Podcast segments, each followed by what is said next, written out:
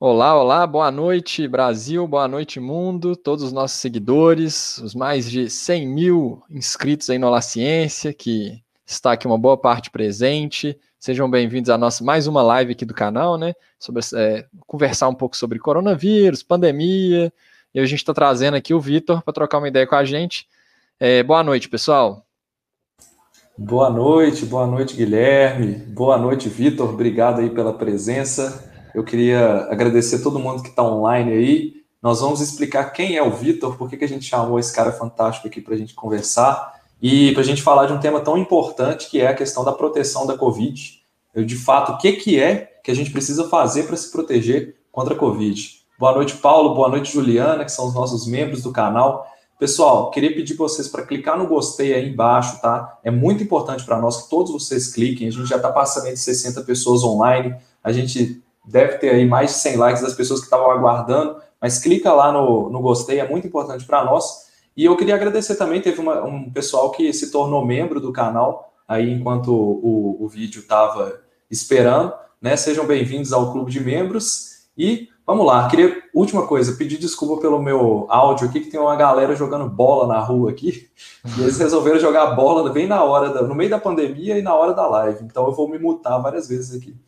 Vitor, seja bem-vindo. Conta um pouco de quem é você, o que, que você faz e por que, que a gente está hoje aqui falando de proteção contra a Covid. Bom, boa noite, gente. Obrigado pelo convite. Prazer estar aqui com, com você, Guilherme, Lucas, pessoal que está assistindo também. É, obrigado. É, bom, falando um pouco sobre mim, eu sou pós-doutorando na Universidade de Vermont, nos Estados Unidos. Vermont é um estado no nordeste dos Estados Unidos, bem na fronteira com, com o Canadá. É, eu fiz, eu tenho graduação em física, é, mestrado e doutorado em engenharia biomédica. É, minha pesquisa sempre foi na parte de modelagem matemática e computacional de sistemas biológicos. É, no mestrado e doutorado, trabalhei mais com a parte de mecânica respiratória, ventilação mecânica, modelagem de sistema respiratório. E agora no pós-doutorado eu trabalho na área de, de câncer, né? mais especificamente câncer de pulmão. É uma técnica que eles usam aqui em Vermont, que eles passam uma sonda com ultrassom pelas vias aéreas e conseguem fazer uma injeção de medicamento quimioterápico direto no tumor. Né? A quimioterapia Legal. geralmente é por via intravenosa e, e é, é, muito forte, é um, é um, medicamento muito tóxico, então você tem vários efeitos colaterais. Com essa técnica você consegue injetar uhum. direto no tumor e reduzir um pouco os efeitos colaterais. Mas, é, é, como eu sempre trabalhei na área de mecânica respiratória, lá por março, mais ou menos, tinha aquela percepção de que a Covid era uma doença essencialmente respiratória, né? Ela era muito parecida com a RDS. É, então, o pessoal que trabalha nessa área se mobilizou para começar a estudar e pesquisar, tal. E, e, também, como eu tinha uma experiência com modelagem, eu comecei a brincar um pouco com aqueles modelos epidemiológicos, né, sim, aqui para o governo de Vermont. E foi mais ou menos assim que eu comecei a me envolver com, com pesquisas e, e leituras sobre a Covid.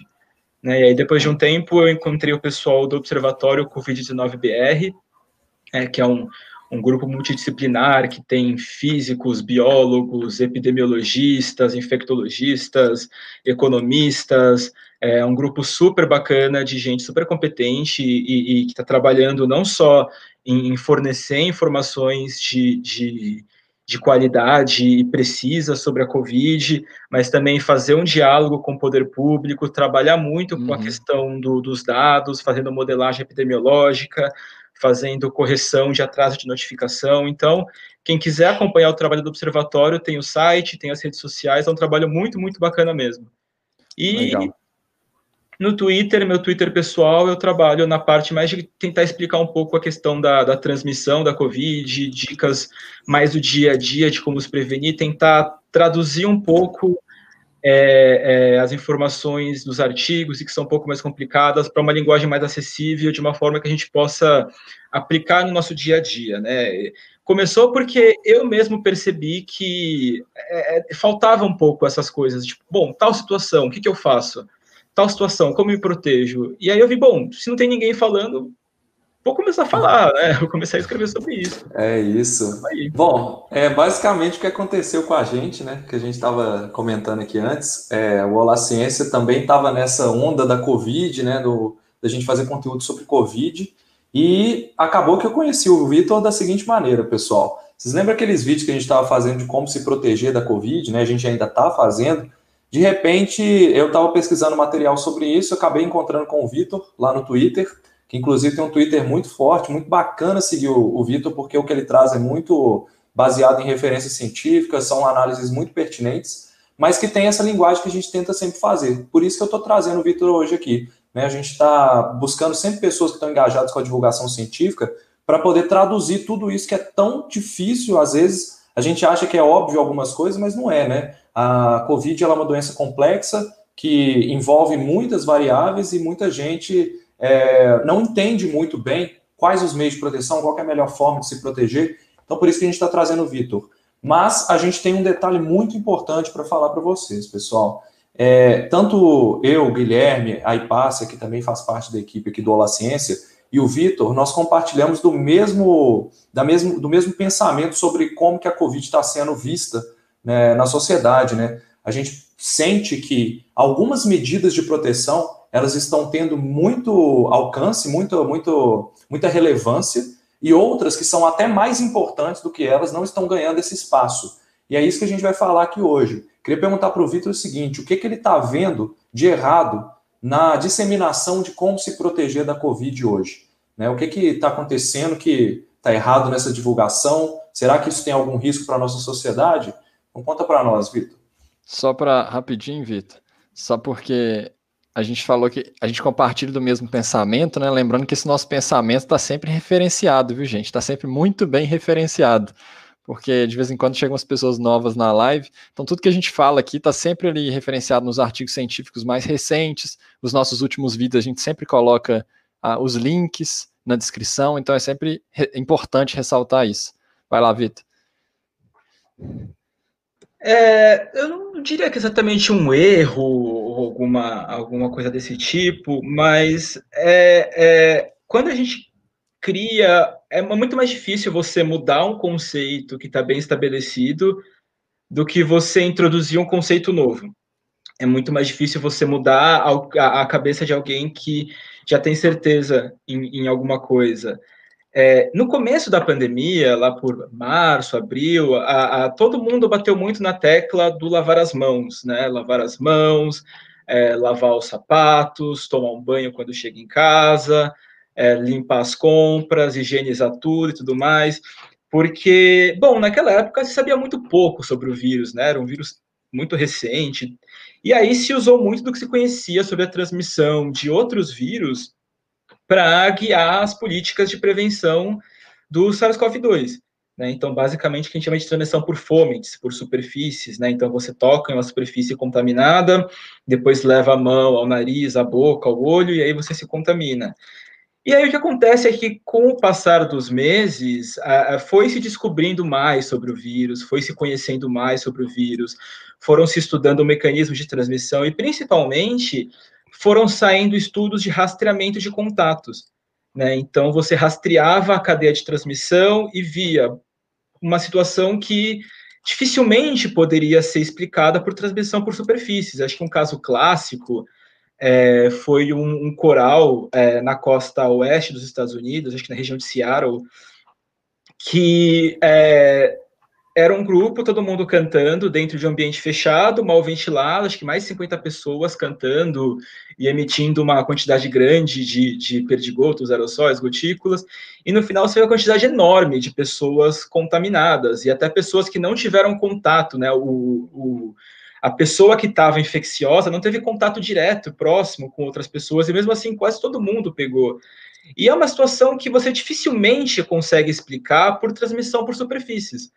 Né? Então, com o passar do tempo, é, foram saindo esses tipos de estudo que mostraram que a transmissão pelo ar é muito mais é, é, prevalente do que a transmissão por superfícies, né?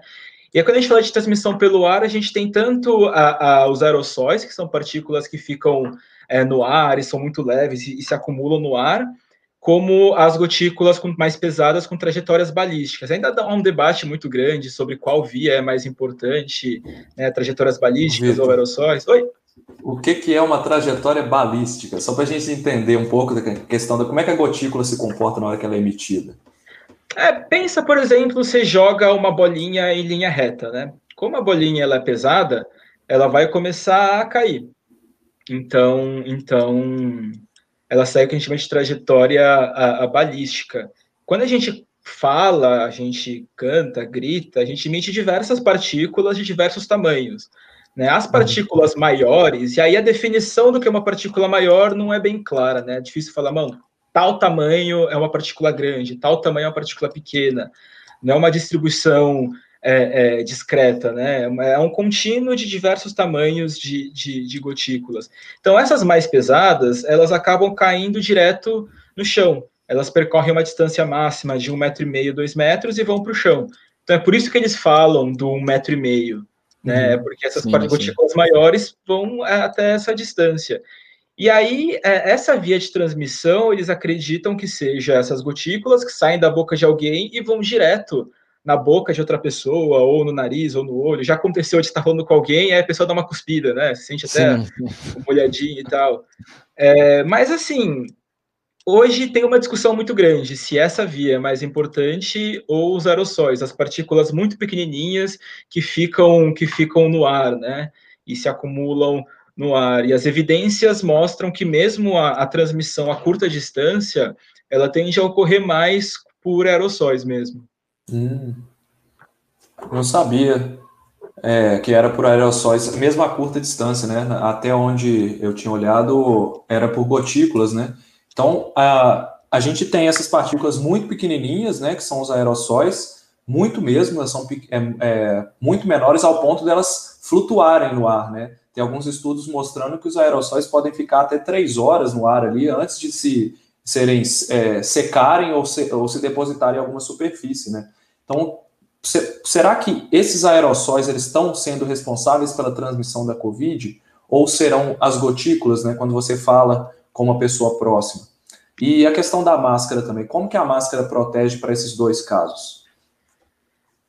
É, a, a máscara ela, ela, consegue conter bem né, as gotículas maiores é, e consegue conter uma boa parte dos aerossóis. Né? Os aerossóis, é, por serem muito leves, eles não seguem uma trajetória linear, né? eles ficam indo e voltando, indo e voltando, uhum. né, o que a gente chama de movimento browniano. Ficam batendo uma nas outras, segue uma, uma, uma, uma trajetória um pouco difusa. Até por isso, é, partículas muito pequenas são facilmente capturadas, né, tanto por filtros quanto por máscaras. Partículas muito grandes também são facilmente capturadas. E existe um tamanho intermediário, que são as partículas de tamanho mais difíceis de ser capturadas, que são, se não me engano, 0,3 micrômetros.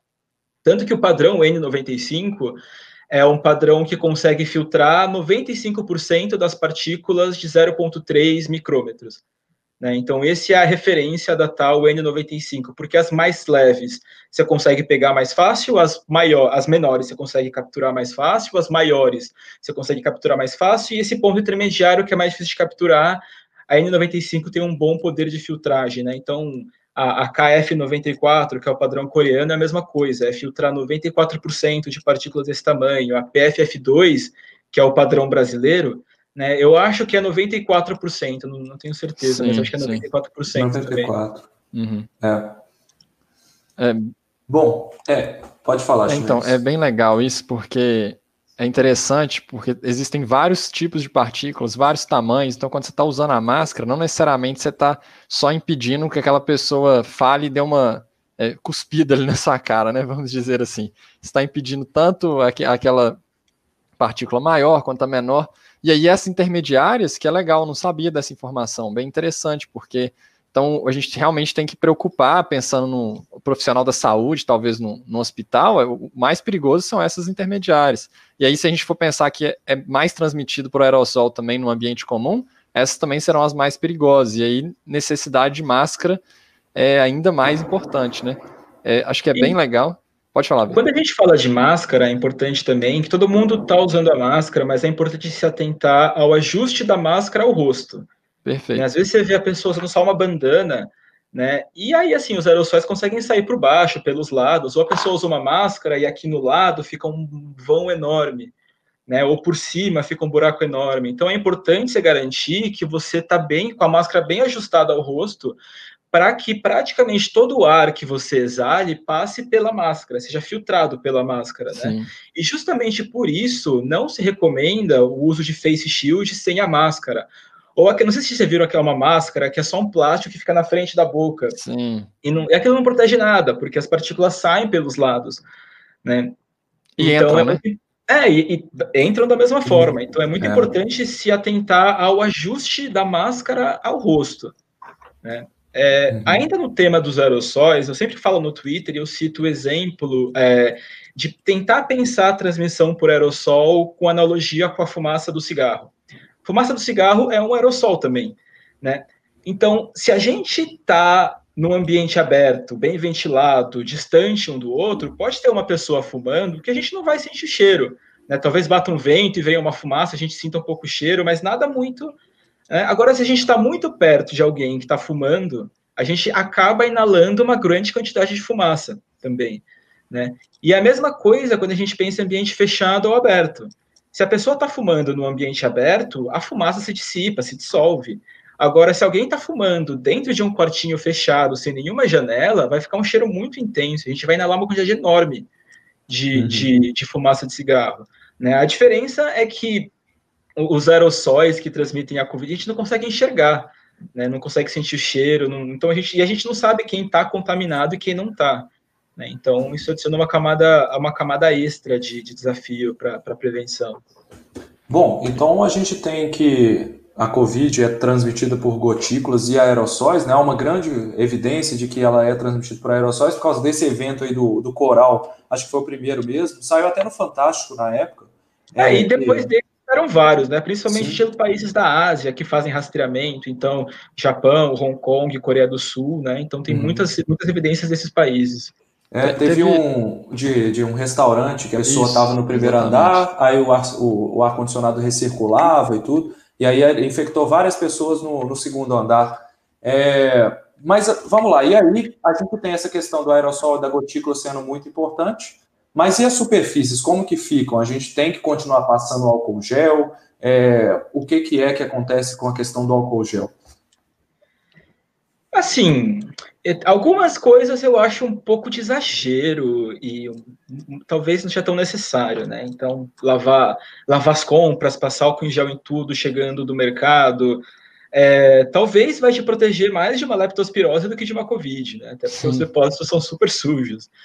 É, e assim, a maioria das, das medidas de higiene é, são medidas que seriam interessantes a gente levar para a vida. Então, é, por exemplo, é, usar um tapete desinfectante. Eu não vejo muita necessidade, para ser bem sincero. Mas tirar o sapato quando entra em casa, assim, me parece medida de higiene para levar para o dia a dia, independente de Covid. Né? É, não deitar com a roupa da rua na cama, também é a mesma coisa chegar em casa e lavar a mão, não colocar a mochila que você deixou no chão do ônibus no sofá. Né? Medidas assim que não precisa você ter uma, uma, uma, neurose, uma não, eu vou encostar em qualquer coisa e só de encostar eu vou pegar o vírus. Não, não é bem assim.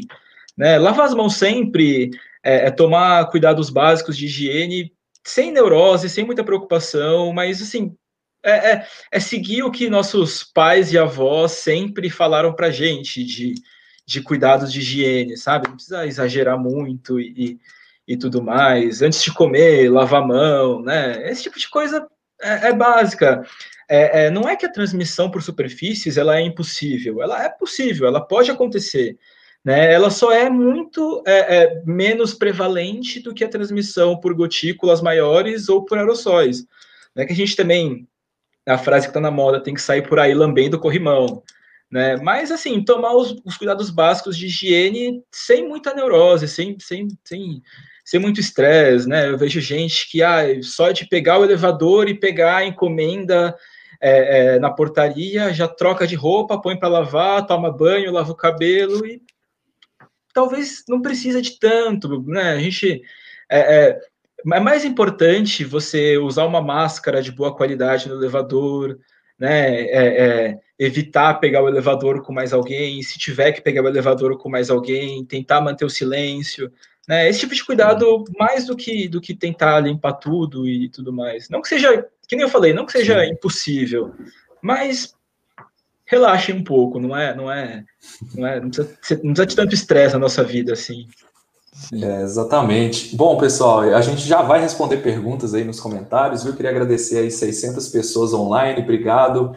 Vitor está participando de uma das lives de maior audiência aqui do canal, o canal está crescendo bastante.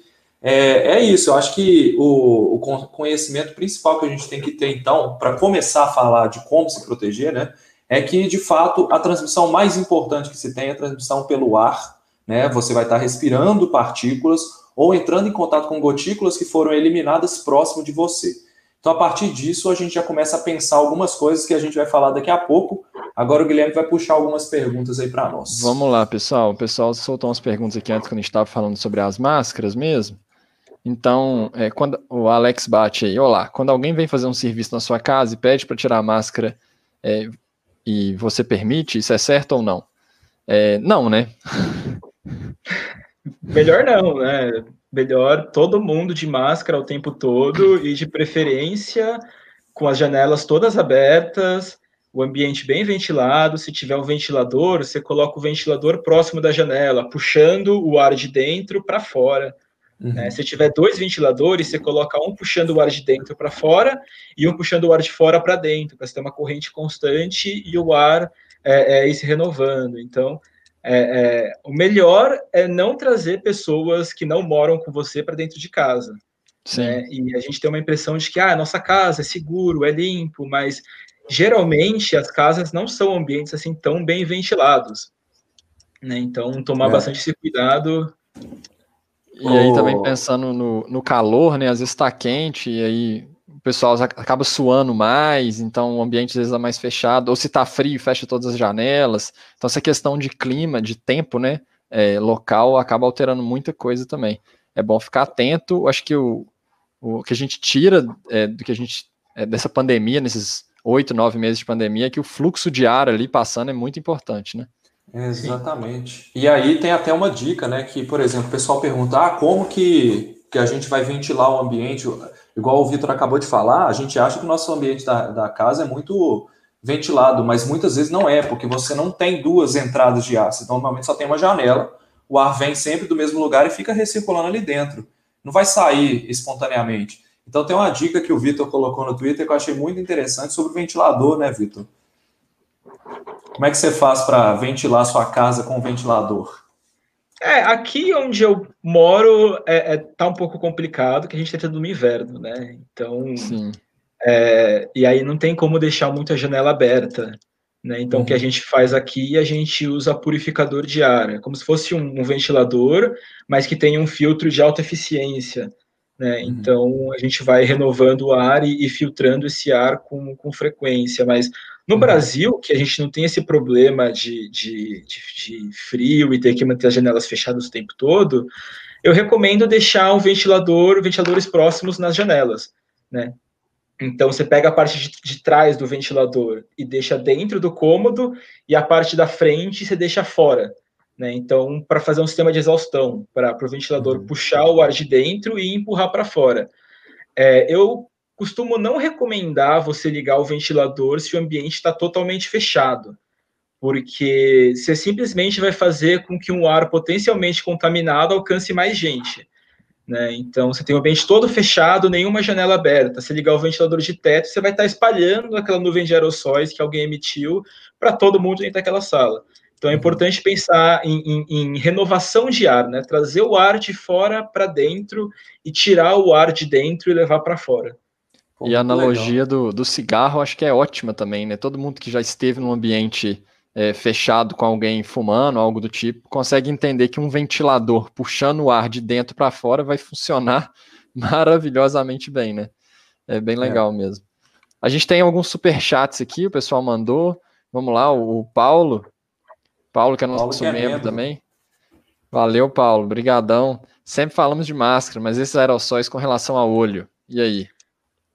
É, pode acontecer. A, a, diferença é que o nariz e a boca a gente inspira, né? Então a gente gera uma pressão negativa e, e, e a gente acaba inalando e puxando uma quantidade maior desses aerossóis, enquanto o, o, o olho acaba sendo mais a deposição desses aerossóis mesmo, né? A gente não está é. sugando isso para dentro da gente pelo olho. É, assim, é, é não tem muita coisa na literatura sobre, sobre a, a, prevalência de contaminação pelos olhos. Eles sabem que é possível, né? Saiu até um, um, um artigo falando sobre a questão de usar óculos, mas ainda assim pouco conclusivo. É, uhum. eu, assim, difícil dar uma, uma, uma, uma, dica, alguma recomendação, não, se a gente ainda não tem tantas informações, né? Mas Sim. pode ser interessante utilizar um face shield, né, para proteção dos olhos, é, é, se tiver no ambiente. É, sempre com a máscara, ah. né? O face shield não pode ser usado sem a máscara, ou assim, até mesmo usar um óculos é, é, acaba protegendo, pelo menos das gotículas com trajetórias balísticas, o óculos normal acaba protegendo, né? Uhum. É, legal. Bom, esse tema aí, deixa eu comentar só um negocinho antes. É, sobre, sobre isso, a gente vai fazer um vídeo, vai soltar na terça-feira agora. A gente meio que pesquisou toda a literatura que tem, até porque foi fácil, porque não tem muita coisa sobre isso, tá? A gente deu uma revisão boa nessa parte de coronavírus e olhos. Nós comparamos também com outros vírus que comprovadamente são transmitidos pelos olhos, que é, por exemplo, o vírus influenza. A gente sabe que ele reconhece células ali da parte do olho, das mucosas, das pálpebras, que ele pode infectar, então por essa via ele é infectante. Tem outros vírus respiratórios que também podem entrar pelo olho, mas o coronavírus tem um detalhe muito importante, que é a questão do, do receptor ACE2, né? Que é aquele receptor chave fechadura que ele tem que reconhecer. Ele tem então aquela proteína que reconhece esse receptor e faz com que ele entre na célula.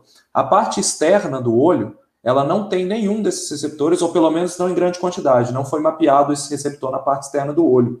Então, teoricamente, o vírus não poderia entrar pelos olhos. No entanto, existe o risco dele entrar via gotícula. Então, imagine que alguém tossiu e uma gotícula veio parar no, no seu olho.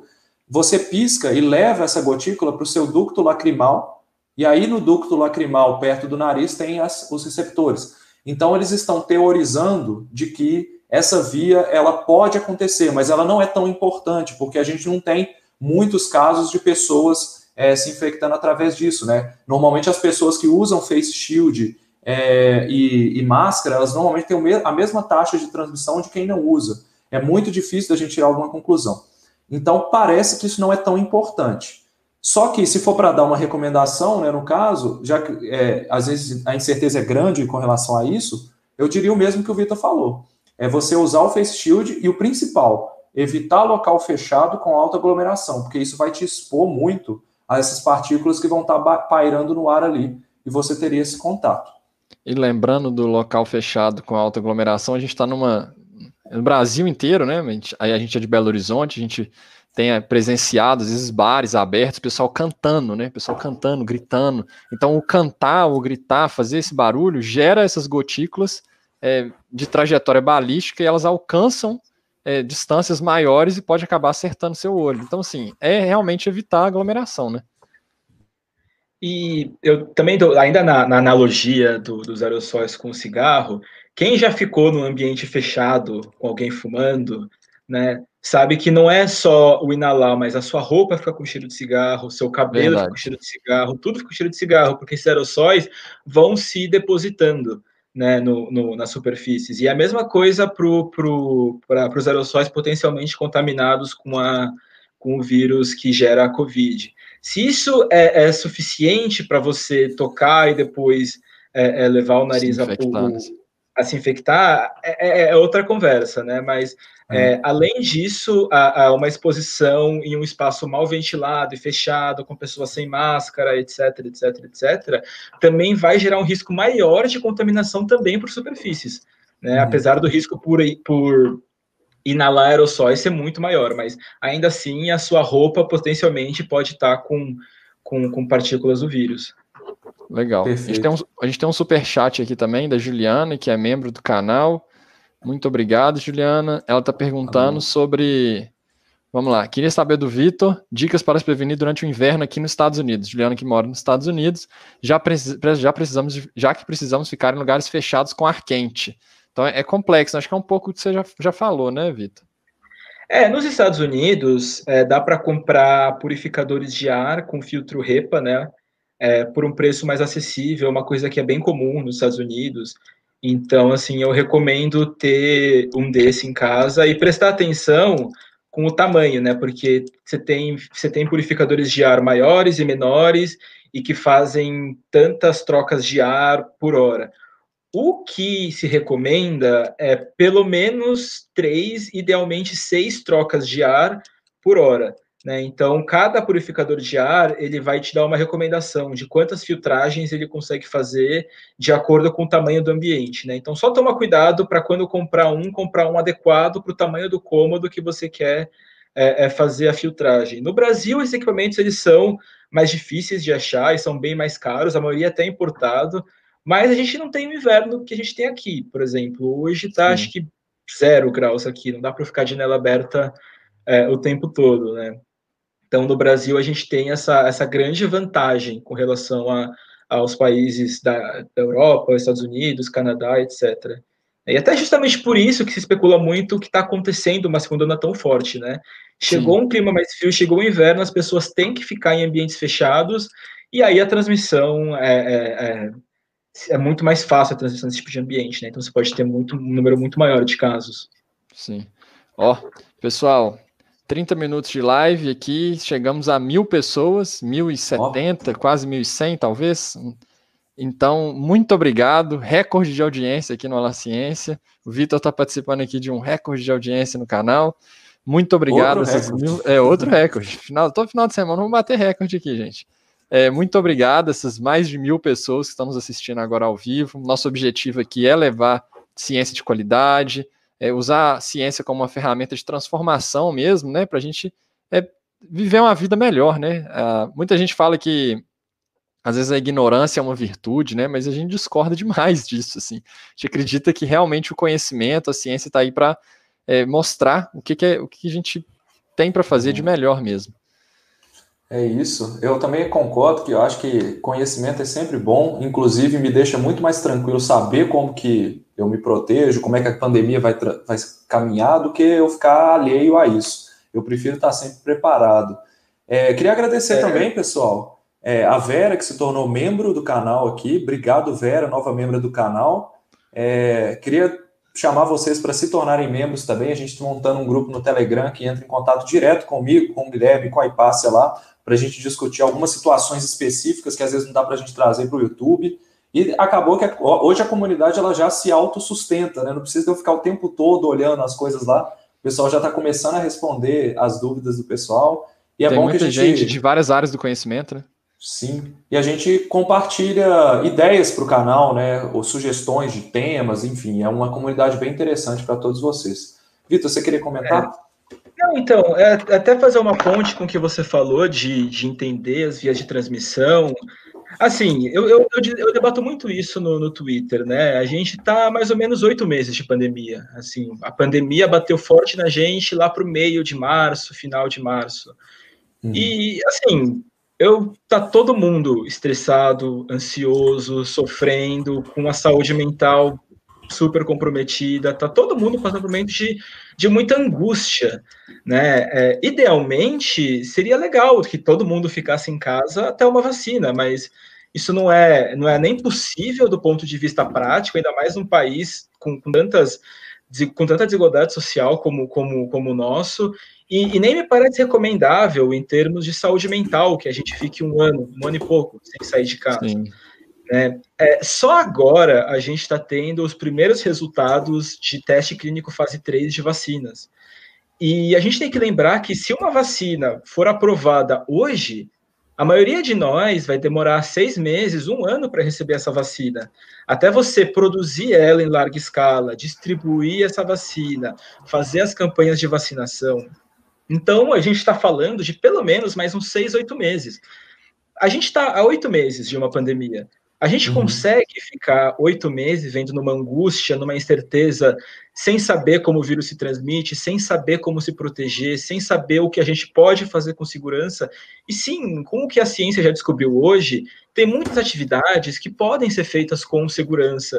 E é muito importante balancear a saúde mental com as atividades. Né? Tem atividades que são de risco maior, que a gente dificilmente vai conseguir retomar antes da vacina. Né? Então, até para uma questão de, de, de não viver com tanto estresse, não viver com tanta angústia, é importante a gente saber como o vírus se transmite e como a gente pode se prevenir em cada caso. Como a gente pode reduzir os danos? Né? Eu bato muito na tecla da redução de danos. Se a gente pegar, por exemplo, a política de controle do HIV/AIDS, é, aquela política moralista de falar para as pessoas não façam sexo e tudo mais, não funciona. Se você proibir toda hora, você vai, as pessoas vão continuar fazendo, mas escondido. Com muito menos segurança, com muito menos controle. A mesma coisa com a política de consumo de drogas. Se você toda hora for na repressão, for falar não, não consuma, as pessoas vão continuar consumindo, mas vão assumir muito mais riscos na hora de fazer aquilo. Sim. Né? Então, por exemplo, é, o pessoal fala, ah, tem que fechar tudo tem que proibir tudo. Mas se você proibir as pessoas de se encontrarem num uhum. restaurante, num bar, elas vão se encontrar dentro de casa. E dentro de casa, você não tem um controle sobre a ventilação, as pessoas estão mais relaxadas sem máscara. Né? Então, o que eu sempre bato é a gente trabalhar com políticas públicas que foquem nisso. Então, por exemplo, ao invés de eu, de eu, de eu, de eu, de eu ter restaurantes na parte interna, por que, que a gente não faz uma política de fechar a rua para carro, abrir a rua para as pessoas, para as pessoas socializarem num ambiente aberto, ao ar livre, fazer com que restaurantes coloquem barracas de comida ou food trucks para as pessoas interagirem no ambiente mais seguro. Né? É tentar tirar as pessoas de um lugar perigoso e tentar fazer com que as atividades sejam feitas em locais seguros e mais controlados. Uhum.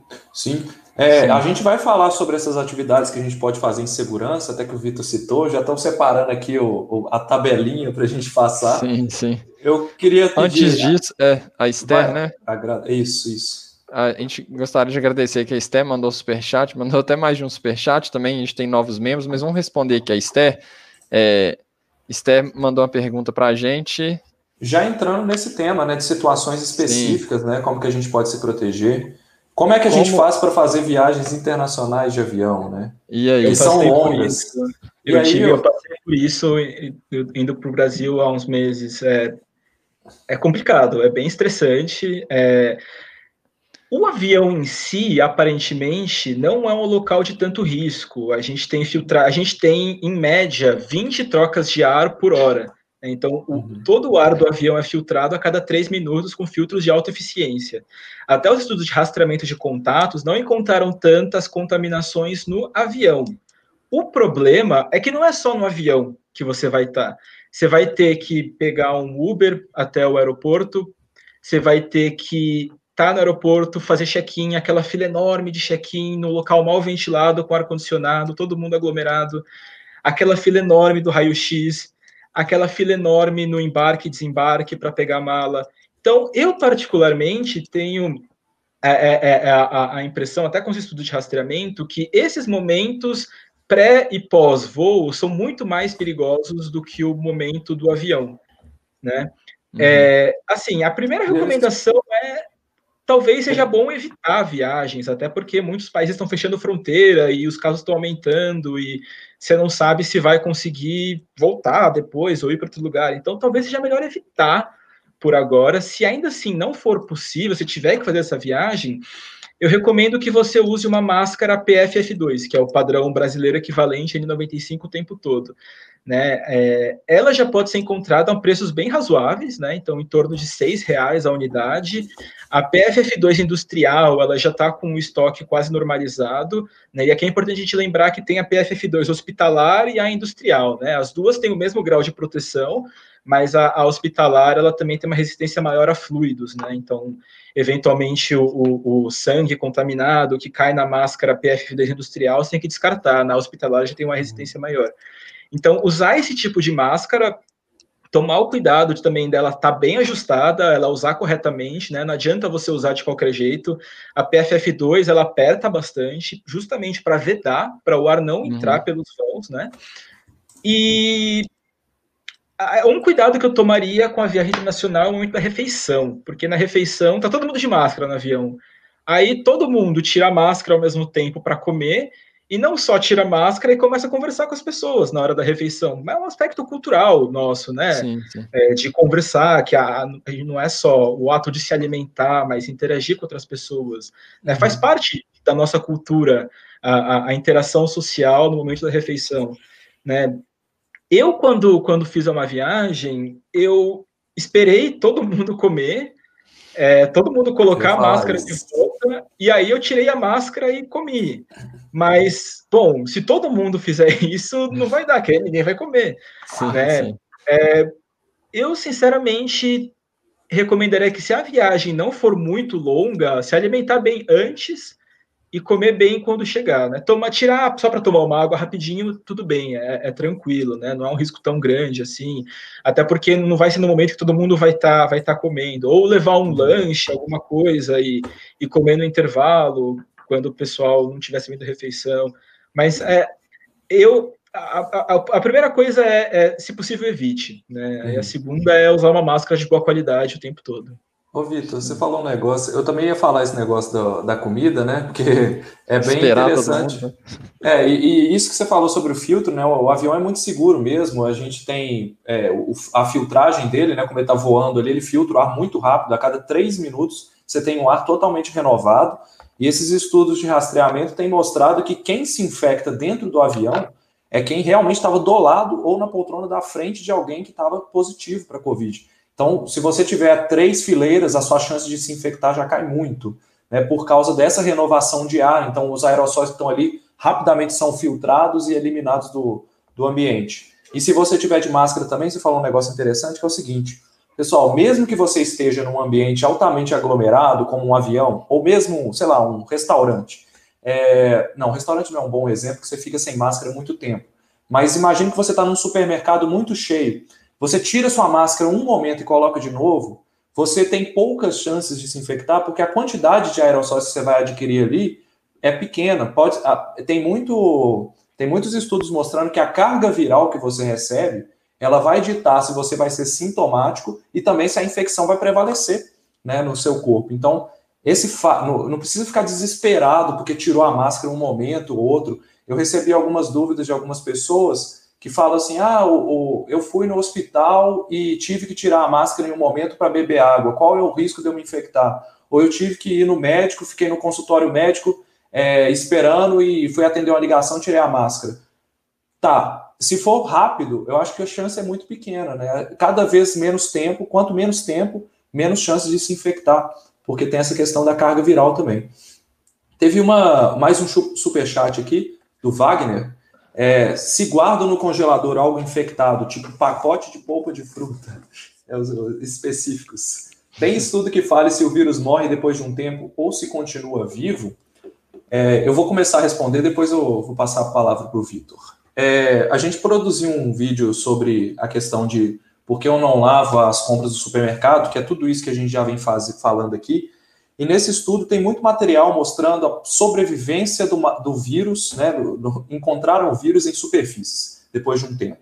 É, a temperatura sim afeta esse tempo em que se encontram esse material, esse material do vírus, mas não é o vírus viável, pessoal. Não é o vírus capaz de infectar. É apenas material genético do vírus. A gente sabe que quando a temperatura aumenta ou quando incide qualquer luminosidade, seja é, de luminosidade do dia, né, luz do sol, mesmo que indiretamente, o vírus ele vai se degradando mais rapidamente e rapidamente ele está ali inviável para infectar. Não existem relatos de contaminação direta por comida. Se você pediu uma comida, chegou a comida infectada e você comeu, tá? É, o que acontece muito é o na hora de você ter o contato com as pessoas que você está comendo ali, por exemplo, na mesa ou no restaurante, você está se infectando através do ar e não pela comida. É, e aí eu acho que eu respondi mais ou menos. O vírus não. Ele vai sobreviver mais tempo, mas o fato dele estar na comida, ele já ficou muito tempo exposto ao ambiente antes de você guardar. e esse tempo ele já está se degradando ali, ou seja, a carga viral que você vai receber pela comida é muito pequena. Isso não causaria uma infecção. O que, que você acha, Vitor? Eu não sei se, se você tem mais informação sobre isso. É bem por aí mesmo, né? Possível, possível é. É a questão é, é, se é provável, né? É qual as chances disso acontecer, né? A gente tem que fazer as intervenções e tomar as medidas de prevenção de acordo com o grau de risco que elas que elas têm, né? É, eu pessoalmente, falando eu pessoa física, nunca lavei as compras, nunca tive esse muito essa essa preocupação, mas é, é, o que eu falo, lavar as compras mal não faz, sabe? Se você não se sentir confortável em não lavar ao trazer elas, tudo bem, mas é, é, o que eu só acho importante é, é, que isso não se torne uma coisa mentalmente, psicologicamente desgastante, estressante, sabe? Você fala, putz, cheguei do mercado super cansado, ah, vou ter que passar uma hora lavando as compras, não aguento mais isso, tô ficando maluco com relação a lavar a compra. É, então, assim, se quiser, pode. É, eu acho que não é a principal medida de prevenção. Né? Mas, assim, vai de cada um. O importante é, é, é, é fazer o que a gente consegue, sabe? O que está uhum. ao nosso alcance. Não, não vou uhum. também ficar falando que ah, você tem que fazer isso, você. Não, é, a gente vai falar sugestões, o que é possível, provável, o que acontece ou não, mas as decisões, no fundo, são individuais, sabe? Cada um sabe onde o calo aperta, cada um sabe os riscos que está disposto a correr ou não, sabe? Sim, perfeito. A gente, ainda pensando nos ambientes, né? Ambientes específicos, a Sabrina mandou um superchat aqui é, algum tempo. Essa é boa, viu? É, ao entrar no elevador, borrifar álcool líquido 70 no ar do elevador, mata, elimina os aerossóis e aí vale para qualquer ambiente também, né? Se eu pegar e borrifar o álcool num ambiente que às vezes tem uma pessoa contaminada, adianta? Não muito, né? O ideal é, é, é que tenha alguns sistemas de filtragem, nem que seja um, algum, algum ventilador que empurre o ar de dentro para fora. Mas em geral, assim, a gente fica no elevador por muito pouco tempo, questão de poucos minutos né? E a gente vai ficar de máscara, e as pessoas que estão, geralmente estão de máscara. E uma coisa muito importante é que as pessoas também não estão falando alto e gritando dentro do elevador. Elas estão em silêncio. Né? É, isso é uma coisa importante. Quanto mais a gente fala, mais alto a gente fala, mais partículas potencialmente contaminadas a gente emite.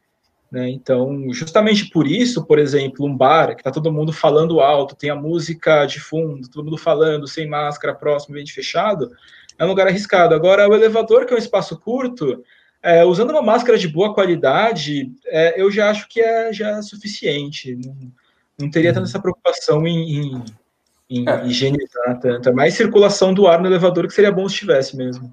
Sim. Com relação ao elevador, você tem que observar também se o elevador ele é de grande uso, né? Porque aí você tem muita gente usando, mais pessoas com risco de estar tá eliminando alguma partícula ali.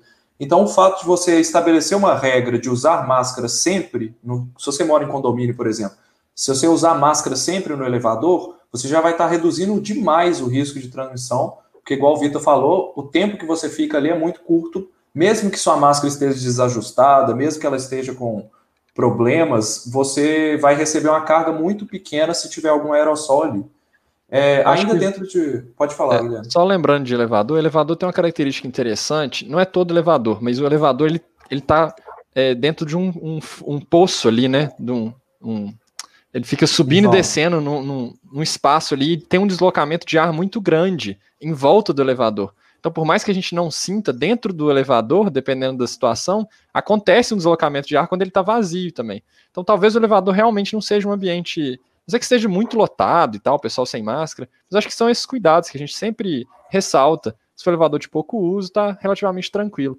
Agora, jogar o álcool, é, ele gera, é, na hora que você faz o spray do álcool, as partículas são grandes, né? A maioria delas, né?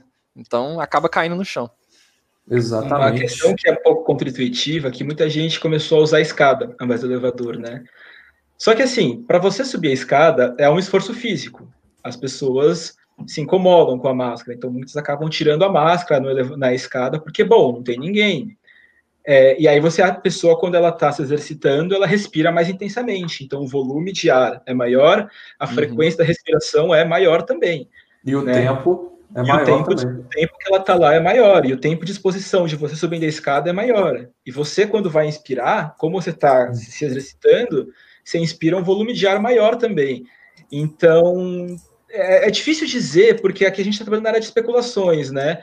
Mas Sim. talvez a escada seja um ambiente de tanto risco até mais que o elevador, né? Pelo tempo que a gente passa nela, na escada, muito maior do que no elevador, pelo fato das pessoas respirarem mais intensamente, muitas vezes estarem sem máscara dentro da na área da escada, né? Então aqueles prédios que têm a escada totalmente fechada, né, sem ventilação, né? aquelas escadas de emergência, é, pode até ser que seja um ambiente até mais é, perigoso, mais mal ventilado, onde você pode ter um maior acúmulo de aerossóis.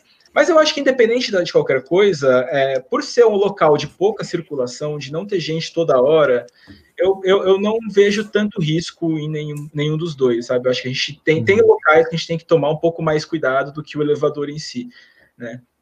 Uhum. É isso aí. A Esther agradeceu aqui, mandou outro superchat para agradecer a gente por responder a pergunta. Muito obrigado. A gente, a gente agradece, Valeu. né, Esther, também, por ter enviado obrigado. a pergunta. Aproveite as, as dicas. Temos é, mais um aí, do Temos Davi. mais um, isso, mais um superchat aqui. Consegui máscaras PFF2 para saídas de emergência. Como faço para reutilizar? Os governos e a mídia não explicam nada sobre. Obrigado pelo trabalho de vocês. Valeu, Davi. Brigadão. É, é, essa é uma história longa. Essa, são muitas nuances, muitos detalhes para a gente prestar atenção na PFF2. É, ela pode sim ser reutilizada, tá? É, teoricamente, ela é considerada é, descartável. Você usa uma vez e joga fora. Mas se todo mundo fizer isso, não vai ter para todo mundo, vai faltar. E, bom, alguns cuidados que eu sempre falo para o pessoal. O primeiro cuidado da PFF2 é que ela não pode lavar. Não pode molhar, não pode colocar na água e sabão, não pode passar álcool. Ela simplesmente não pode molhar. Se ela molhou, descarta e, e pega uma nova, tá? Depois que você usa, a minha sugestão é você deixar ela pendurada, secando por uns três dias, né? Mais ou menos dois, três dias. Que se tiver algum vírus na superfície, nesse intervalo de tempo ele já é desativado.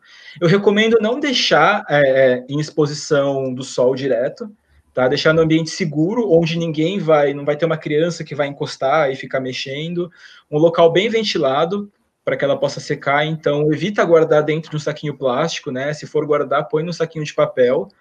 É, e deixa ela lá uns três dias de quarentena secando, e aí você pode reutilizar. É, eu só peço para tomar prestar atenção em alguns cuidados muito, muito importantes. O primeiro é ver se a máscara não tem nenhum dano grave, se ela não está rasgada, se ela não está gasta. Eu sempre vejo que no nariz, no queixo, nos lados, ela desgasta primeiro. Né? Então, perceber se não tem nenhum dano grave aparente nesse tipo de máscara. Então, se tiver um rasgo, coisa do tipo, descartar o painel soltando. Mas o mais importante, e acho que é o ponto mais frágil da máscara, é o elástico. A máscara PFF2 ela tem que ficar bem ajustada ao rosto, ela tem que vedar bem no, no rosto. Né? Então, com o tempo, a gente vai tirando e colocando, tirando e colocando, o elástico vai esgarçando. E ele começa a ficar frouxo. E aí, depois de um tempo, você percebe que ela já não ajusta tão bem assim. Se você perceber que ela já não está vedando bem, que ela não está fixando bem no rosto, você troca. A minha experiência pessoal, eu nunca consegui reusar uma PFF2 mais que umas 10 vezes. Né? Então, levando em conta uma quarentena de 3 dias depois do uso, isso dá uns 30 dias de validade para a máscara. Mas pode ser que você usou duas ou três vezes, o elástico já está totalmente frágil e ela não prende mais no rosto. Oh. Né? Depende muito do, do uso. Ou se você é, foi pegar o ônibus correndo no calor e transpirou e molhou ela, mas tem que descartar. É. Ô, Vitor, isso aí eu já comentei aqui no canal, porque não tem uma recomendação técnica para isso, até porque ela, ela, antes da pandemia, ela era quase 100% hospitalar ou para algum funcionário que queria se proteger de poeira, por exemplo. É, e aí acontece que eu li um trabalho né, que, que, que, fez uma avaliação dela em uso hospitalar, ou seja, um uso intenso, oito horas de uso, o cara não tirava durante o turno, e aí ela durava no máximo cinco dias, se fosse reutilizar. Isso em condições que, que a, a, havia falta de equipamentos, e por isso que ela ia ter que ser reutilizada, porque se não tem, o ideal é que em ambiente hospitalar se, se descarte todo dia. Né? É, e o que, que eles estavam vendo né, nesses cinco dias? as mesmas coisas que um uso comum você vê com 15 dias de uso, mais ou menos. Que é o quê? O, o elástico ficando frouxo. Aqui na, na parte do nariz, ela começa a dar até fungo, ela vai ficando verde, porque você vai transpirando e aí você consegue reparar que realmente ela está ficando velha, né? O tecido aqui, opa, meu celular fala. O tecido começa a dar uns fiapinhos, aí já não está muito boa. Então o que, que eu comecei a falar? É, para você que vai utilizar para sair de casa, por exemplo, você vai pegar um ônibus, que você tem uma máscara PFF2 na bolsa, é, você sai de máscara, você pode sair com ela, depende do tempo que você vai ficar com ela. Eu costumo falar o seguinte: se você vai sair, usa uma máscara de pano, você vai entrar no ônibus, coloca a máscara PFF2, o tempo do ônibus, saiu do ônibus, você deixa ela no saquinho de papel para ela secar, e aí você pode você tem que ter duas, né? Uma para ir, uma para voltar. E aí eu coloco que é mais ou menos 30 usos, que seria o equivalente a 15 dias, né? Para ir e voltar. Então, é, eu acho que com 15 dias de uso, mais do que isso já é muito tempo, né? Então, é, realmente a máscara PFF2 ela tem que ter esses cuidados. É, não tem uma regra, falar, não, tantos usos, tanto ver. tempo, etc, etc, etc. A gente tem que contar também com, com bom senso, né? É, é, tem máscara que você vê claramente que não tem a menor condição de usar. Uhum. Né? Tem máscara que você vê que está super novinha, que dá para usar. Então, a, a, a, gente pode dar umas dicas e falar, bom, observa isso, observa aquilo, mas não tem muito uma regra. É, sei lá, 10 vezes, 30 dias, Depende do uso, depende de quão cuidadoso você está sendo com a máscara, depende de quantidade você vai fazer. Se você, por exemplo, for usar uma PFF2 para correr na academia, pô, 15 minutos ela vai estar tá encharcada, aí você vai ter que jogar fora, né? Então, é, é, é, é, entender o que você tem que observar e aí fazer uma análise de se você pode continuar reusando ela ou não. Uhum. E assim, por via das dúvidas, se você não está 100% seguro que ela pode ser reutilizada, pega uma nova, né? Ou, por exemplo, ah, eu vou, eu, eu vou encontrar alguém que está isolado em casa com Covid. Não pega, pega uma máscara nova e, e, e, e coloca. Para cada situação é, é, é, é, um caso diferente. Então é importante pensar também né, nesses riscos que você vai você vai se expor, né? E assim, não dá para comparar o uso no hospital, né, numa UTI Covid, com o nosso uso do dia a dia, né? Então, é, a gente consegue usar por mais tempo e, e, e não precisa Perfeito. É, é, ficar tão pouco tempo assim reutilizando a máscara. É, falando ainda de máscara, a gente recebeu um super chat aqui da Conceição. Parece que a Conceição, inclusive, virou membro. É isso mesmo, Lucas? Ela virou membro, isso mesmo. Legal, Legal demais. Valeu, Conceição. É, olha, a gente está com a pergunta dela relacionada à máscara também. Comprei uma máscara antiviral de poliamida. Achei muito desconfortável para respirar. Procurei as de seda, mas são difíceis de encontrar. Continuo com a de pano e o espaço da máscara em volta do nariz. E aí? Vou falar da, da máscara antiviral agora, porque olha só, vamos lá. É, com relação à questão do tecido antiviral, né, a gente até fez um vídeo essa semana sobre isso. É uma máscara que ela não é tão cara, e ela pode ser reutilizada por vários dias, porque tem aquele tecido antiviral que você não precisa lavar muitas vezes, igual a máscara de pano, que eles recomendam a lavagem tudo. É, e o tecido antiviral também ele não costuma dar cheiro. Então, no caso dela aí, eu acho que se fosse eu, eu compraria uma máscara antiviral para essas situações cotidianas, tipo ir no supermercado e, sei lá, na casa de alguém e tudo, é, que não está com Covid, em ambiente aberto para essas situações mais simples. Agora, se você realmente fosse expor a um ambiente fechado e com aglomeração, por exemplo, um ônibus, ou você vai visitar um parente no hospital, ou então você vai viajar de avião, use uma máscara N95, né? Por que, que eu falo da máscara antiviral e não a de pano? Simplesmente pelo fato de ela não dar cheiro e você não precisar ficar naquela necessidade de, de lavar tanto. Porque o tecido antiviral em si, ele é eficiente para filtrar as partículas que estão na superfície. Para filtrar, não. Para inativar as partículas que estão na superfície da máscara, mas em relação à de pano, ela não tem diferença nenhuma. Na hora de filtragem ali, o que vai filtrar o vírus é a mesma coisa, é o tecido. Né? A Conceição também falou é, sobre o espaço em volta do nariz. Acho que é interessante é. porque a PFF2, N95, essas máscaras, é, um grande diferencial é que ela realmente veda, né? Ela fecha toda essa região que boa parte das máscaras de pano não conseguem fechar. Então, isso é, é, importante quando você for utilizar uma máscara. Às vezes, até você conhece alguém que costura, tem muita costureira fazendo máscara. Talvez pensar em colocar um ferrinho, alguma coisa, que consiga vedar essa região, porque essa é uma região bem importante de ficar fechada, né? Muito próxima do nariz e tudo mais. Uhum. Então, acho que essas são as é... dicas. Eu, eu acho assim, importante observar, a parte mais importante da máscara de pano é observar o ajuste dela ao rosto, tá? Então, ela tem que vedar bem aqui os lados, vedar bem aqui em cima, né? Eu, eu sempre recomendo as máscaras que você coloca o elástico na nuca ou amarra, porque você consegue deixar uma tensão maior e deixar ela mais fechadinha e justa no rosto, Sim. né? Que na orelha, se você aperta muito, ela machuca. Né? Então ela acaba ficando um pouco folgada. Então essas máscaras que amarram atrás costumam ser um pouco melhores. É, e observar principalmente o ajuste no rosto, ela vedar bem os cantos e por cima. Para observar a qualidade da máscara, eu costumo dar três dicas práticas, né? A primeira é você pegar a máscara e olhar ela contra a luz. Se você conseguir ver a luz passando por entre os fios da malha, é melhor pegar uma máscara um pouco mais grossa. Né? É, o outro teste é você, usando a máscara, tentar apagar uma vela, um isqueiro, um fósforo.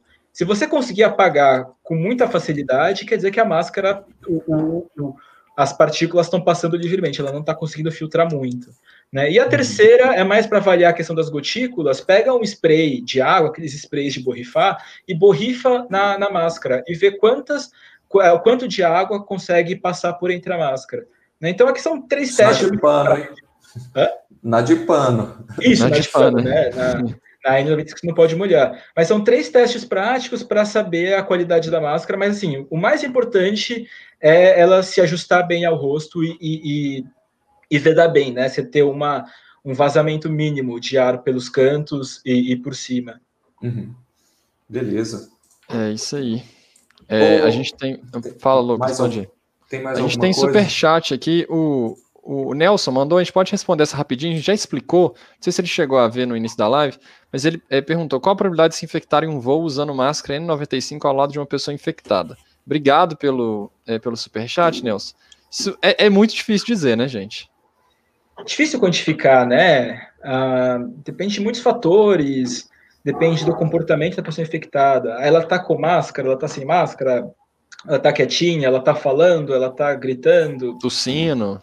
É, a máscara né? N95 tá bem ajustada ao rosto. Se a máscara for uma máscara N95 de boa qualidade, tiver bem ajustada ao rosto, usada de forma correta o tempo todo, ela vai te garantir uma proteção maior, mas é difícil falar em probabilidade, né?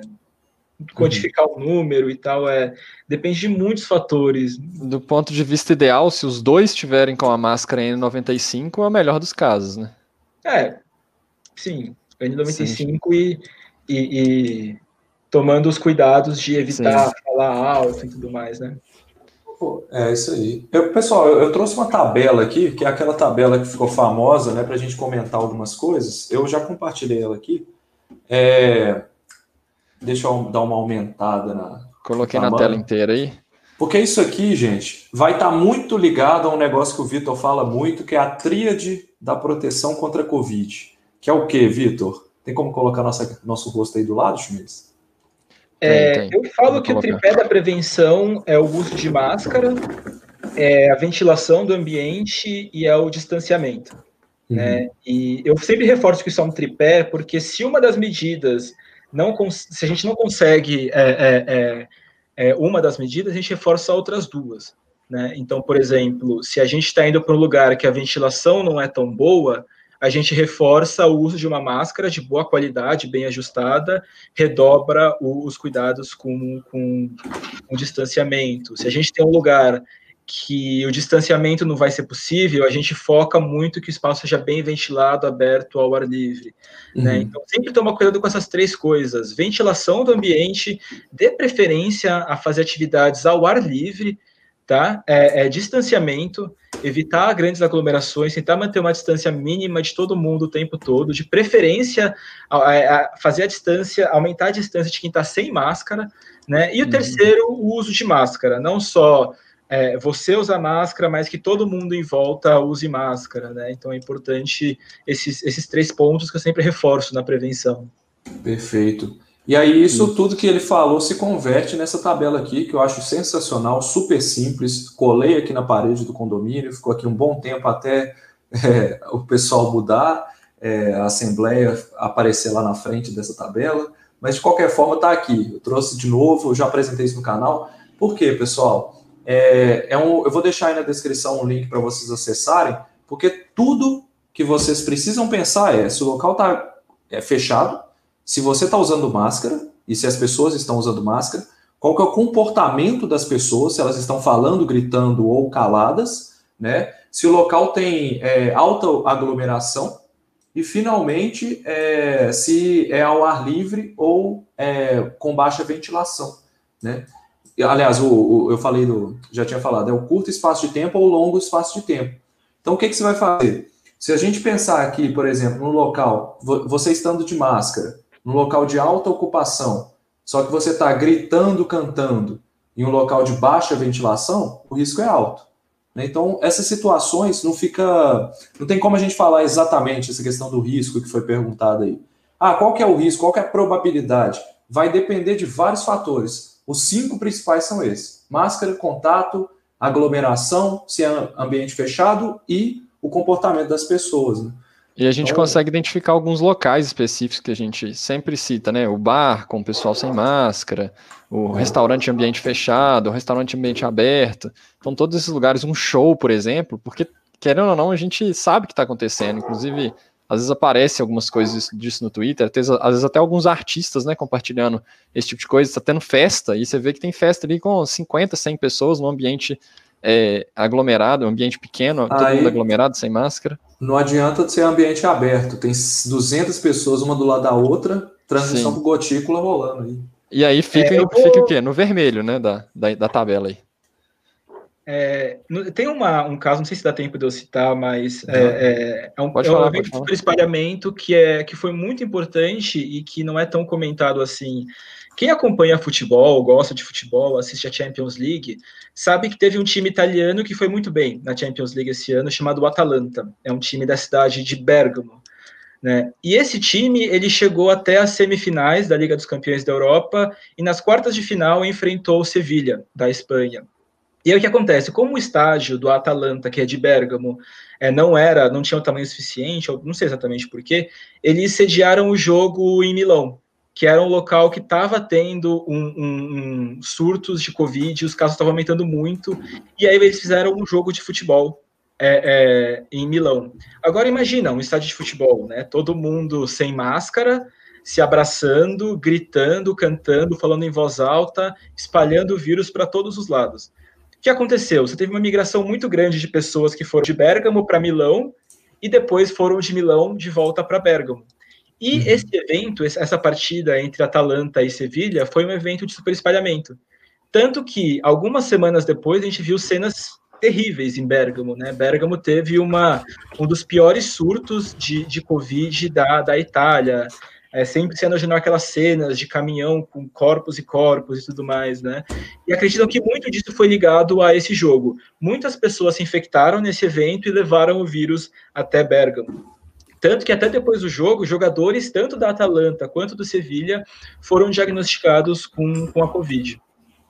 Pois é, e, é que é, foi o que, que resultou no, num problema gigantesco para a Itália, né? Esses eventos super espalhadores, pior que acontece até hoje. A gente tem o caso do Atlético Mineiro aqui de Belo Horizonte, que acho que está com 10 jogadores infectados porque é, fizeram é, uma festa. técnica, muita gente também. É. é o Palmeiras também está com 17 jogadores. É complicado, é, cara. Mas, assim, é interessante entender a dinâmica da, da Covid, né? É, todo mundo falou muito do R, né? O número de reprodução. Ah, uma pessoa transmite para duas.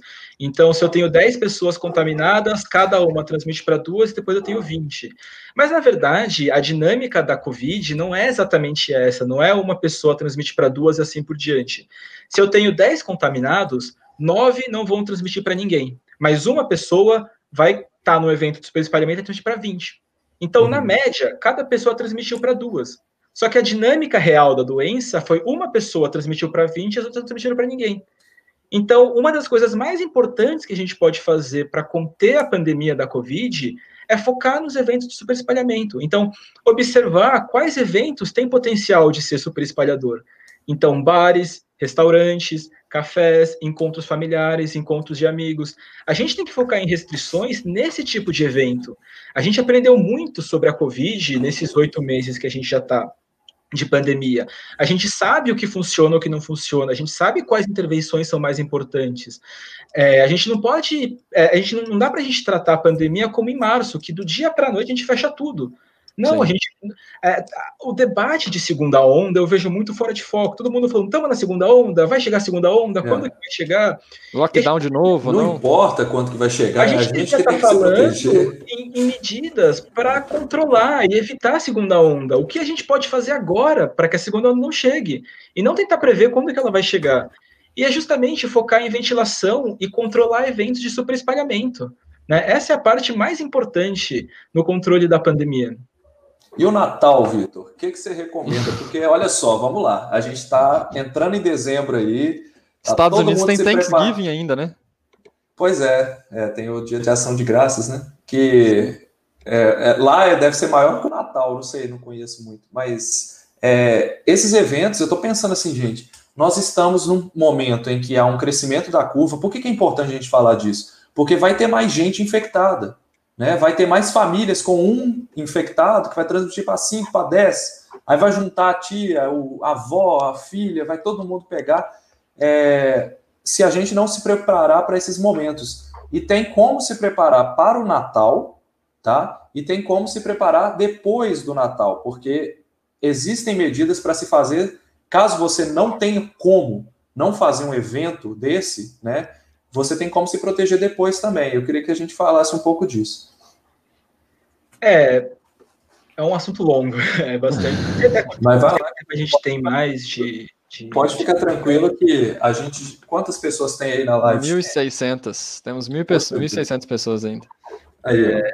Pode, pode ficar, é... você já bateu o recorde. Até quem tiver interesse, acho que, acho que vai ser na quarta às 18, eu vou falar com o grupo do Infovid ligado à USP e vai ter um debate sobre esse assunto específico da, das festas de fim de ano e tudo mais. Uhum. Mas em linhas gerais, as recomendações que eu dou, a primeira é buscar fazer no espaço ao ar livre, né? Então, no quintal, no jardim, na churrasqueira do prédio, é, alugar um Airbnb que tenha um espaço aberto, na laje, né? Tentar fazer o encontro num local aberto. Uma sugestão que eu dou é que todo mundo que for participar do evento faça uma quarentena de 14 dias. Né? Então, a partir do dia 10, todo mundo que vai participar desse jantar entre em quarentena, se, se preserve, não se exponha, evite se expor, né? Para você ter uma segurança maior no dia do Natal é, fazer o encontro com o menor número de pessoas possível, então esquece aquela festança de 30, 40 pessoas, só o grupo familiar, de preferência só quem já mora com você, sabe? Quatro, cinco pessoas. Uhum. É, se for fazer no apartamento, na casa, ventilar o ambiente, abrir a janela o tempo todo, é, usar máscara o tempo todo, especialmente quando a gente está falando, né? A gente conversa e, incomoda e quer tirar máscara, mas a máscara é fundamental, especialmente quando a gente está conversando. Usar ela. E cuidado na hora da refeição, né? Que é o momento que todo mundo vai tirar máscara ao mesmo tempo. Então, é, aumentar o distanciamento na hora da refeição, evitar conversar enquanto está comendo, né? Comer rapidinho, colocar a máscara e voltar a interagir. Cuidado com o álcool, né? Porque a gente fica mais relaxado e menos atento à prevenção. Mas o mais importante é, se puder, evite. Eu sei que é difícil, eu sei que uhum. o ano, é um ano muito difícil. A gente quer ver as pessoas, a gente é, é uma parte da nossa cultura essa interação, né? Mas assim, se puder, eu, eu, eu eu recomendo que, que tente deixar para outro ano e no máximo faça um encontro, uma ceia com quem já mora com você né? Evite trazer outras pessoas de outras bolhas para esse evento. Com certeza. É, a gente Acho... sempre fala aqui, né? É, o, é praticamente impossível a gente convencer a pessoa que já quer fazer a, a comemoração a não fazer. Então, o que, que essa pessoa pode fazer para se proteger? Então, foram excelentes dicas aí. Diga lá, a gente, tem, é, a gente tem que pensar também que, às vezes, é, no final de ano, próprio dia do Natal, às vezes chove, né? Chove muito em algumas regiões do, do Brasil. Então, se for pensar num ambiente aberto, talvez pense também é, talvez ter uma varanda, um lugar assim, porque se chover, evitar de, de colocar todo mundo no mesmo cômodo. Então, pensar, uhum. acho que é, é, uma coisa que a gente está transmitindo nesses nossos vídeos, nas nossas lives, é esse, esse, pensamento de análise de risco, né? Que é algo uhum. que às vezes o brasileiro não tem costume de fazer. Então tenta é, parar um pouco, às vezes até colocar no papel mesmo, refletir sobre quais são os riscos é, naquela situação, naquele lugar que você está pensando em, em fazer umas, um, um jantar de Natal, um Réveillon, algo do tipo. Então, acho que é, esse pensamento de risco, às vezes a pessoa fala, ah, mas é muito chato ficar pensando nisso, mas é justamente para evitar um problema futuro, né? Então, é. É, acho que é só ficar imaginando, isso é importante. É, é uma coisa que eu digo é que o mundo não é 8 ou 80, tudo ou nada, né? A gente uhum. tem nuances, a gente tem, a gente tem é, diferentes cores, assim, na, na, E até na hora de risco, não é isso pode, isso não pode. Não, mas isso pode em algum contexto específico, já em outra situação é mais arriscado. Ou isso não pode em um certo contexto, em outro contexto, em outras situações já é mais, mais, mais simples. Então, é, é com relação à prevenção, eu não acho que é, que é muito positivo a gente falar isso pode, isso não pode. É uhum. É explicar, olha, a transmissão acontece assim, os ciclos associados são esses, é, pode acontecer isso, isso, isso, da seguinte forma, e aí a decisão fica de cada um, né? Entender até que ponto cada um consegue ir. É, Mas correto. Não é assim as coisas. Um outro detalhe também, que é com relação a depois da festa, né? Porque vamos lá. A gente tem Natal, mas a gente também tem Ano Novo. E normalmente as pessoas se aglomeram de novo no Ano Novo, né? Então, putz, é, pensa aí, cara. Vamos pensar que você tem uma família de 20 pessoas, que um, der, um Deus quiser, mas não. Mas se uma dessas pessoas estiver infectada, algumas ali vão se infectar também. E aí você vai no Réveillon, pode ser que você espalhe esse vírus para mais pessoas. Então é aquela coisa, se você esteve no Natal, você tem que ter a consciência de que você se expôs numa situação de alto risco. Então, a recomendação que se dá normalmente para quem se expõe é que faça uma quarentena de 14 dias após o evento de exposição, então, se todo mundo fizesse, né, eu sei que eu sou utópico, mas é isso que eu faria, né, no caso. É, se você tiver um evento de exposição, fique em casa nos próximos 14 dias, observe se você vai ter sintomas, observe se as pessoas que estiveram com você estão com sintomas, vai conversando, porque você já se prepara para uma situação que pode evitar mais casos e mortes lá na frente. A gente não está brincando, né? Gente, por isso que a gente trouxe esse assunto aqui. Parece que é simples, mas é impossível, de fato, a gente proibir as pessoas de fazer alguma coisa que é tão cultural, né? Ainda mais num ano como esse. Então, vamos ser realistas, vamos colocar os, as cartas na mesa e falar o seguinte: tenha consciência de que você está se expondo, que você está assumindo um risco e de que você pode transmitir isso para outras pessoas. Então, saiba o que você está fazendo. Acho que é essa a mensagem. É isso aí. É, a gente está está com. caminhando para o final aqui, né, pessoal? A gente está com uma hora e 17 de live agora. A gente tem alguns superchats, nós vamos tentar responder rapidamente e depois nós vamos fazer algumas considerações finais. O pessoal mandou lá atrás. É, a Beca mandou lá atrás, não sei nem se ela está mais assistindo, já tem um tempinho que ela mandou, espero que você esteja aí, Beca. Ela mandou uma pergunta que era a seguinte: é possível que a pandemia termine antes da descoberta da vacina? Eu não achei a pergunta para colocar aqui, mas é foi um superchat. Obrigado, Beca. É, é, possível que a pandemia termine antes do, da descoberta da vacina? O que, que vocês acham?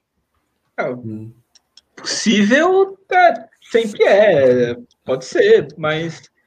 Não... Improvável, né? É, Eu... improvável. E assim, se isso acontecer, a gente vai ver uma tragédia, um número de mortes enorme, né? É, e assim, é, é importante dizer que é, é, a pandemia vai acabar uma hora, tá? Uma hora as coisas vão melhorar, a pandemia vai acabar, mas não, não eu sugiro não ficar pensando muito é, é, no quando, quando. Acabar, né? sim. e sim assim é, o que a gente pode fazer no nosso dia a dia quais ações a gente pode tomar para fazer com que ela acabe antes pode ser que ela acabe talvez não só por pegar muito, mas pode ser que simplesmente todo mundo tome atitudes de prevenção, todo mundo se proteja, o vírus praticamente desapareça, né? Simplesmente com as chamadas intervenções não farmacêuticas. É uhum. possível também, né? Mas assim, é, não sei, é, é, eu, eu prefiro não pensar nisso, pensar que um dia ela vai acabar, mas pensar principalmente o que eu posso fazer hoje para que é, é, o vírus se espalhe menos. Acho que é, esse é o ponto principal que é importante a gente ter em foco hoje. Uhum. Correto. Eu acho Alguns que países a... asiáticos, inclusive, estão com níveis muito baixos, né? Justamente sim, por conta dessas intervenções não farmacêuticas. Né? Vai lá, Bom, Lucas. Eu sou menos otimista, eu acho que a pandemia não vai acabar tão fácil. Eu acho que ela, se sem vacina, ela não acaba antes de 2022, porque você tem várias, vários modelos de transmissão, né? Recorrência do vírus indo e voltando, e tudo isso já foi demonstrado, pelo seguinte motivo: a gente não está fazendo essas medidas. Eu não acredito que a sociedade vá mudar comportamento a nível coletivo nesse nível em tão pouco tempo. Eu acho que a pandemia vai nos ensinar a ter mais coletividade, vai nos ensinar a ter novas relações sociais, a nos preparar para um novo momento que vai vir no futuro. Então, minha, minha pegada é mais pessimista. É, eu acho que a partir do ano que vem, com a chegada da vacina, é, a gente deva ter uma redução drástica dos casos. Né? Possível que, que a, a Covid se torne uma endemia que pegue ali 100, 150 pessoas e tudo por ano, é, mas acabar pandemia sem vacina eu acho muito difícil tá? pela questão cultural da, da sociedade brasileira. É, só comentar um, uma coisa que, já caminhando para o final também, a gente não conseguiu responder todas as perguntas, obviamente, hoje a live teve muita gente, então eu queria pedir, gente, que se vocês realmente querem, é, quiserem é, uma resposta para uma pergunta específica, manda nos comentários do vídeo, depois que esse vídeo for postado, que a gente vai tentar responder, também é, pelo grupo de membros lá, caso vocês tenham interesse em apoiar o nosso trabalho, né, entrar lá no grupo de membros, a gente tenta responder sempre pelo, pelo grupo de membros. É, e tentar outros contatos também com a gente, a gente está sempre disponível tentando. A gente está no Twitter também. O Twitter é uma rede que às vezes as, as, pessoas utilizam pouco, assim, pelo menos o pessoal público do YouTube, às vezes não utiliza muito, mas a gente sempre está lá. Se marcar o arroba ciência, a gente consegue responder bem rápido. É, tanto o meu Twitter também, vocês têm acesso lá no perfil da La Ciência, o Twitter do Lucas, ele também é bem ativo. E o Vitor tá lá, né, Vitor? É arroba Vitor Mori, não é? Exatamente. Exatamente. O Vitor tá lá, então a gente tá sempre bem ativo. O Twitter é uma rede bem legal, às vezes é um pouco tóxica, né? Mas ela é bem legal, tem muita gente lá, então a gente sempre consegue fazer uma interação bem legal. legal. É, vamos para um outro super chat aqui. É, quais os cuidados com o pet no retorno é, do passeio? O que, que vocês acham? Ah, com relação à Covid, não, não vejo muitos, muitas preocupações, não, né? É, talvez só se, se, Eu limpo a, patinha do meu cachorro quando volto do passeio sempre, até porque ele anda no sofá, na cama, então mais questão de higiene mesmo, independente de Covid. Né? E aí, com relação ao passeio, eu tomaria cuidado só para usar máscara, seguir as regras do local onde você mora, né? Mas se você está andando, caminhando num espaço ao ar livre, aberto, com distanciamento, sem ninguém por perto, é, é, usando máscara o tempo todo, não, não, é, uma, é uma atividade bastante segura, tá? É aquela questão da superfície, né? Você tem que pensar, pela, por conta da Covid, o vírus está ali exposto ao sol, ao ambiente ali, mesmo que alguém tenha tossido ali, aquilo está exposto, o cachorro ou o gato vai pisar ali e não vai ser o, aquilo que vai transmitir a Covid, né? Agora, em questão de higiene, obviamente, a mesma coisa com a lavagem das compras, né? É, a gente não pode eliminar completamente a lavagem de produtos, porque a gente sabe que o supermercado é muito sujo. Mas não precisa de paranoia com lavagem, ou mesmo uma, uma, um desespero porque chegou alguma coisa da rua e tudo. A superfície representa, se alguma coisa, representa muito pouco da transmissão. É, é, legal também, aconteceu isso na minha família, inclusive, é, uma pessoa específica estava limpando a superfície porque ficou com medo do ventilador é, empurrar o vírus que estava em cima de uma lata para ela, entendeu? Então é como se o ventilador, o vento batesse na lata e o que estava na superfície da lata podia chegar até ela. Então, assim, é, é, bem diferente. A gente explicou aqui no início da live essa questão de aerossol, de gotículas. Então, é, é muito improvável né, que isso aconteça. É. A Bom. gente tem um, um outro superchat aqui, Lucas. É, Mariane mandou a pergunta com relação a comidas cruas, sushi, saladas, por exemplo, é possível se contaminar? Então, é... comida crua. Comer. É bom, eu não, não sei de nenhum relato de alguém que se contaminou por comer alguma coisa é, potencialmente contaminada, né? Não sei, eu considero é. um risco bastante baixo, um risco equivalente a qualquer outra superfície, delivery e tudo mais. A não... gente comentou mais cedo aqui, né? Que comida é... não parece ser a transmissão, o negócio é gotículas diretamente ou aerossóis. Né? É, eu não seria algo que eu me preocuparia tanto assim. Me preocuparia muito mais com, com os aerossóis, né? Uhum. Eventualmente você está indo para o restaurante, né? O ambiente do restaurante em si, né? Do que a do que a comida mesmo. Uhum. Sim, perfeito. Bom, então tivemos... temos uma live aí incrível. É, basicamente vamos para as considerações finais aqui, né? A gente teve Sim. dois novos membros, obrigado Douglas, obrigado CNF, não, não sei seu nome. Eu só queria comentar, Guilherme, uma, uma coisa, porque eu falei lá que depois das festas você tem que ficar 14 dias é, em quarentena, né? E aí uma pessoa perguntou se os sintomas não aparecem antes de cinco dias. Isso é uma pergunta bem interessante, vou até fazer um vídeo sobre isso. Qual que é o tempo em que começam a aparecer sintomas? É, mas basicamente, nos primeiros cinco dias, normalmente você tem grande parte das pessoas tendo sintomas. Até 11 dias, 98% já tiveram. A, partir de 11 dias, muito pouca gente começa a ter sintomas depois disso, tá? Então, a, nos primeiros cinco dias pode acontecer, mas existe a possibilidade disso se estender por até 14 dias. É... Então, 14 dias é o ideal mesmo, né? Para a gente poder ter é... uma garantia, é esse o, o, o número que a gente geralmente fala aqui.